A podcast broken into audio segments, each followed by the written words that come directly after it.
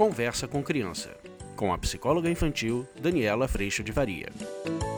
E hoje a gente vai dar continuidade dizendo, ou descobrindo, ou cuidando de como sair da expectativa e da exigência. Vamos falar sobre isso?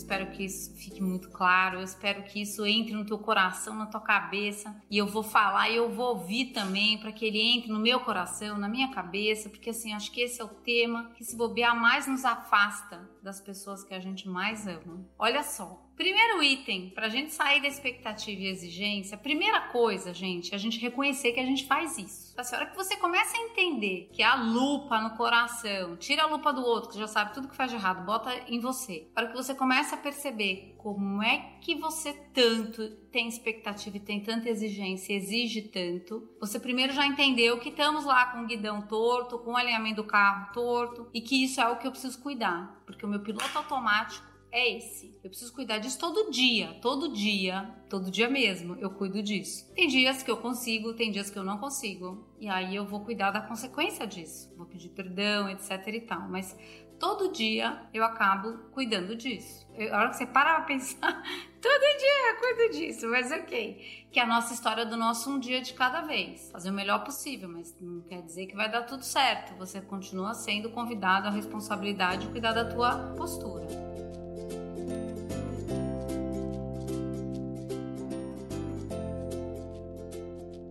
Primeiro item que eu queria te convidar é a reconhecimento de que isso acontece, do quanto a gente quer do nosso jeito, do quanto a gente quer que seja da nossa forma, do quanto a gente acha que a nossa forma é melhor, etc e tal. Pronto reconhecido, a gente vai para o primeiro item da percepção de como é que a gente pode lidar com tudo que acontece à nossa volta de uma outra forma, que não pela expectativa e pela exigência. Que outra forma é essa? Nós estamos falando do espaço de consideração e da comunicação das suas necessidades. Sim, eu não estou dizendo que então a gente tem que conviver com o outro e o outro ser do jeito que for, e isso está te incomodando, isso quer dizer que tudo bem. Não. A gente vai cuidar de comunicar isso para o outro por um outro caminho, que dá a ele a oportunidade de aprender naquele momento, principalmente porque ele está sendo convidado à consideração, a me considerar mas eu não trato isso como o que eu quero sendo a coisa mais importante, no sentido a coisa certa, mas eu coloco para o outro que na nossa relação, que é tão importante, que eu te amo tanto, você me ama tanto, para mim é importante tal coisa. Então a gente vai sair da expectativa e da exigência e a gente vai entrar na comunicação de necessidade, na premissa de somos imperfeitos, na certeza de que o outro está fazendo o melhor que pode, no benefício da dúvida. Eu vou começando a trazer para esse processo não mais a certeza, mas convidando o outro a refletir junto comigo dentro desse espaço de relacionamento. Imagina que a mesma irritação vai aparecer e a tendência automática é ir para a expectativa e a exigência.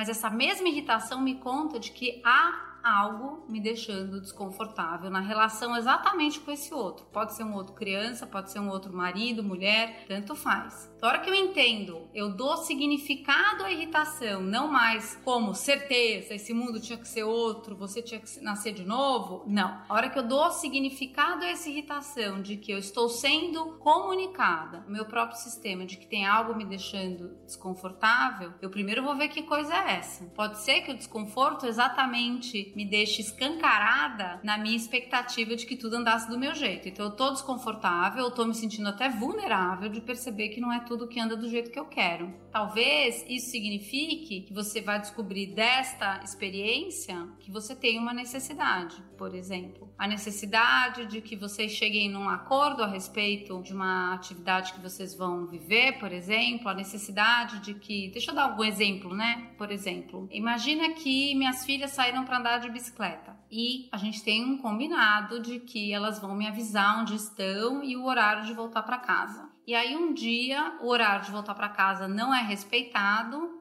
e eu ligo no celular e o celular não atende. A hora que isso acontece, eu venho para uma fúria muito grande e aí eu já vou dizer para elas no meu piloto automático que você devia ter saído de casa com o celular com mais bateria. Vocês deviam então ter voltado para casa. Vocês então deviam não ter ficado até tarde na rua. Vocês já deviam saber que mesmo que aconteça qualquer coisa, vocês já deviam, já deviam, já deviam. Era só você me ligar antes de acabar a bateria. Era só você, percebe?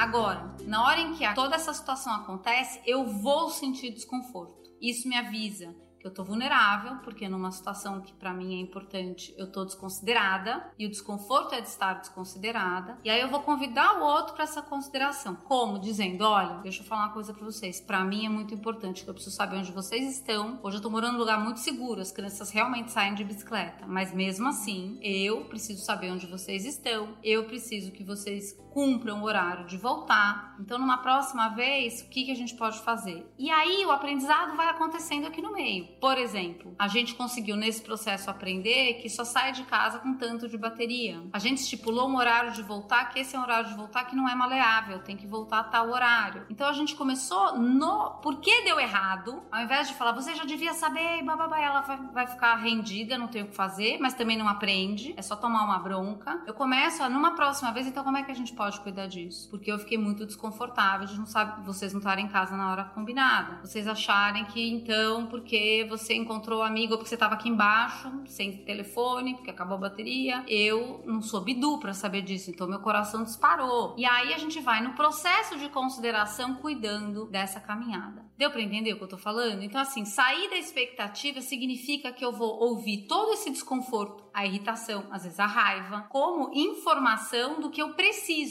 Eu continuo precisando da mesma coisa, mas aí eu vou trazer para o outro o que eu preciso, não o que ele já devia ser, porque ele também não é bidu para saber o que eu preciso. Então a gente vai sair desse processo de expectativa e exigência cuidando um dia de cada vez de toda oportunidade que aparece da gente cuidar junto com o outro desse espaço de consideração. Eu já vou saber que eu vou precisar que elas façam tal coisa antes de eu viver a experiência, às vezes não. Eu posso até fazer toda a visualização do futuro, para cuidar de todas as arestas Posso, e normalmente eu faço isso como você também deve fazer. Agora, isso significa que nenhuma aresta nova vai aparecer? Não. Às vezes furou o pneu da bicicleta, o celular acabou, ela não teve como me avisar, mas ela estava num lugar seguro. Ou aí a gente aprende para próxima, numa dessa, você tá com uma amiga, você pede o telefone da amiga. Então assim, a gente vai aprendendo e aprimorando responsabilidade, autonomia, consideração, porque eu tenho cada vez mais consciência da consequência que eu vou viver. Então, nesse processo, quando a gente chega com a necessidade, a gente está ajudando o outro a criar mecanismos, ferramentas, recursos para exatamente atender com consideração a essa necessidade. A disponibilidade do outro atender uma necessidade é muito maior do que quando eu despejo toda a minha expectativa de tudo que você já devia ser e a única coisa que essa criança, por exemplo, escuta é que ela não é quem ela devia ser, ela não consegue o que ela devia conseguir, ela não sabe o que ela devia saber. E isso tira muito mais recurso do que dá recurso, percebe? Exatamente porque eu tô dizendo que você já devia ter aprendido, que você estava exatamente tendo a oportunidade de aprender.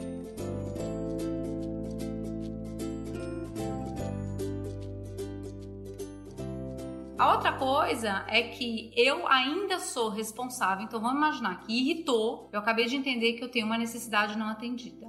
Eu preciso de alguma coisa que nessa não ocorrência do que eu preciso eu tô me sentindo desconsiderada. E aí eu tenho a responsabilidade de trazer a necessidade para o outro, mas eu ainda sou responsável pela minha atitude. Eu sou responsável em como eu comunico isso, em como eu falo com o outro. Eu falo isso com respeito, eu falo isso com benefício da dúvida, o outro não fez por mal. Eu falo na oportunidade de convidar o outro a aprender ou eu comunico isso de forma desrespeitosa porque eu entendo que a dor que eu tô sentindo, quem causou foi o outro. Aí você fala pra mim, Dani, mas a dor que você tá sentindo, quem causou foi o outro. Não. A vulnerabilidade que eu tô sentindo, eu já sou. Mas óbvio que no estímulo de, de repente, é, eu não ter as meninas chegando na hora em casa, isso entra em ebulição dentro do meu peito. Por quê? Porque aí eu tenho medo. E aí, quanto mais medo eu tenho, mais eu quero controlar. E quanto mais eu quero controlar, mais eu puxo para minha responsabilidade, menos eu convido outro à responsabilidade. Percebe como é que a coisa vai acontecendo? Então, a saída da expectativa e da exigência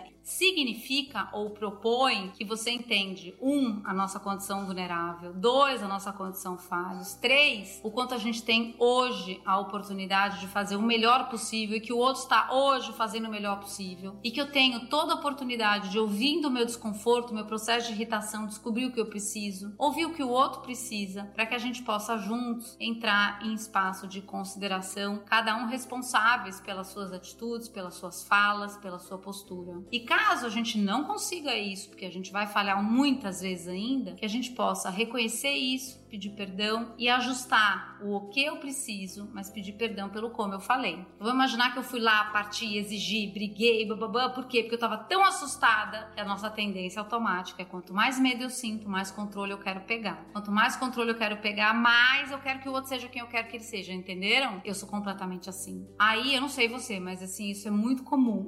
e aí o que acontece? Na hora em que eu entendo que eu sou violência e eu vou lá e eu peço perdão, eu peço perdão pelo como eu falei com você, mas eu posso reafirmar o que, o que eu preciso. Eu preciso da consideração, porque na consideração eu me sinto seguro, na consideração eu tenho tranquilidade de saber onde você está ou de prestar qualquer tipo de socorro se precisar e assim por diante. Imagina todos os nossos exemplos com nossos filhos, seja brincadeira, brincadeira no quarto, seja na hora de tomar banho, tudo andando pelo processo de escuta de necessidade. Por exemplo, a gente falou muito né, do fala, fala, fala, fala. A gente pode usar isso, vai dar irritação. Falei uma, falei duas, falei três, estou irritado. Imagina que eu vou virar para essa criança e vou dizer: eu preciso que quando eu venha falar com você, você me escute, me considere. Eu estou muito desconfortável dessa forma. Ao invés de esperar e exigir, você já devia ser a criança que escuta, você não escuta, você devia ouvir sua mãe, você devia, blá blá blá, que é onde a gente fica muito nesse blá blá blá. Então, a hora que a gente começa a cuidar cuidar disso por este caminho, eu estou absolutamente acionado e ativado com a minha responsabilidade, o outro também,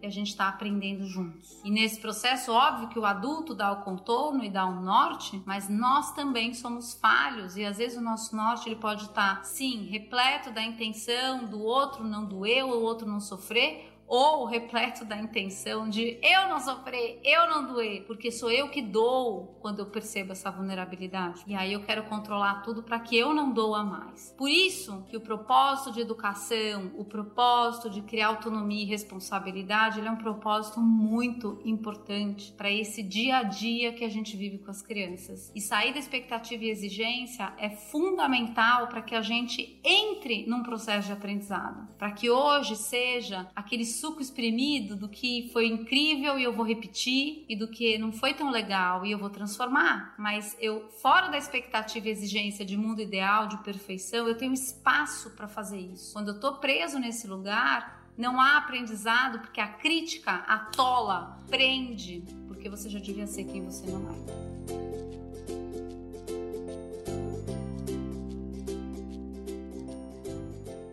Coloque aqui as suas dúvidas. Eu realmente te convido para vir para o curso. A gente trabalha isso num nível muito profundo e com os exemplos e com a experiência que você vive aí na sua casa que você pode compartilhar. Se você quiser vir conhecer o curso, eu vou amar ter a tua presença e poder viver esse espaço de tanto acolhimento com você. Eu agradeço muito a Deus por toda a oportunidade dessa lupa no meu coração e de tanto espaço de consideração e perdão que hoje eu vivo na minha vida. E eu agradeço muito a tua presença aqui. A gente se vê na próxima. Tchau!